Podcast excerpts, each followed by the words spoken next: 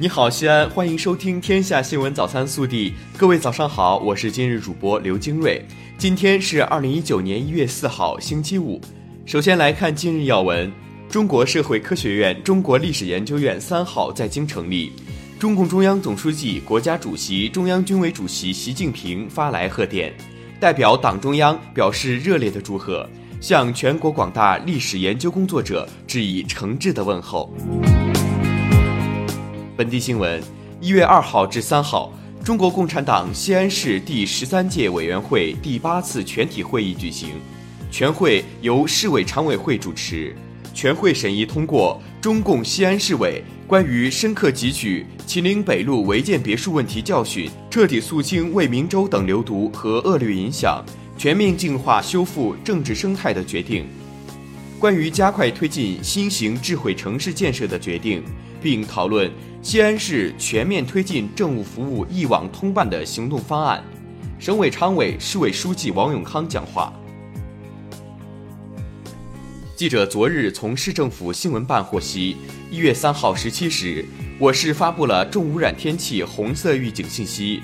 自一月三号十八时起，启动重污染天气一级应急响应。近日，机动车尾号二四六八零限行。全市执行弹性停课，全市幼儿园及小学一二年级停课，其他年级停止所有户外课程和活动。三号，市政府发布通知，要求做好今年冬季低温降雪天气应对防御工作，确保人民群众生命财产安全。一月三号，市政府召开黑臭水体整治整改专题培训会，会议要求全市各区县各部门要弘扬铁人精神。真抓实干，打造黑臭水体整治整改铁军，坚决打赢黑臭水体整治攻坚战。三号，记者从市建委获悉，二零一八年我市计划打通断头路二十九条，实现断头路通车三十条，超额完成年度任务一条。今年计划打通断头路五十条。近日，商务部公布了2018年国家级经济技术开发区综合发展水平考核评价结果。在全国219个国家级经开区中，西安经开区位居第十七名，排名较去年大幅提升五位，是我省唯一进入全国前三十强的国家级经开区，位列西部第一。记者昨日获悉。二零一九年第一期问政时刻大型电视直播节目定于一月八号二十时举行，聚焦黑臭水体整治问题。届时，市水务局、市环保局将接受质询。记者昨日从中国铁路西安局集团有限公司获悉，自一月五号起，全国铁路将实施新的列车运行图。西安局集团公司开行旅客列车总数将增至三百四十四点五对，其中高铁一百八十八对占列车总数的百分之五十四点六，高铁运能将再次扩充。春运将至，为方便广大旅客乘车，城南客运站将于一月一号开通西安至山阳客运班线，全程运行时间二点五小时，票价五十一点五元。国内新闻：三号晚间，嫦娥四号着陆器与巡视器成功分离，玉兔二号巡视器继月球车顺利驶抵月背表面。着陆器上监视相机拍摄了玉兔二号在月背留下第一道痕迹的影像图，并由鹊桥中继星传回地面。最高人民检察院检察长张军三号表示，在中国涉嫌犯罪的两个加拿大公民违反了中国法律规定。目前正处于调查阶段，中国司法机关会严格按照法律规定和相关程序推进相关案件的进展工作。日前，发改委等九部门发布意见，指出要依法严惩车闹、机闹、高铁霸座等不文明行为。民航、铁路部门要对严重扰乱运输秩序、危害运输安全的失信人。分别采取在一定限期内限制乘坐飞机、火车的惩戒措施。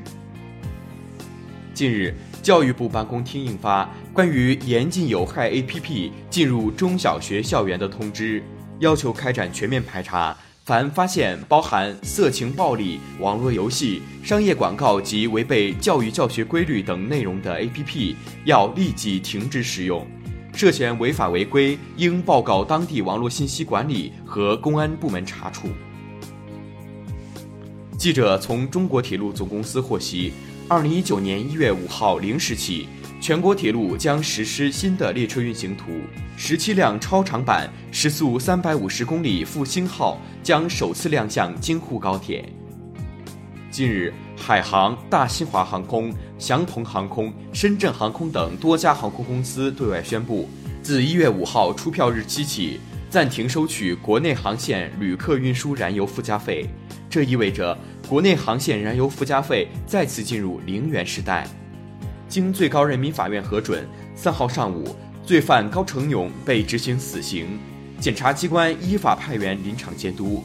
一九八八年五月至二零零二年二月间，被告人高成勇在甘肃省白银市、内蒙古自治区包头市连续实施抢劫、故意杀人、强奸、侮辱尸体犯罪，共致十一名女性被害人死亡。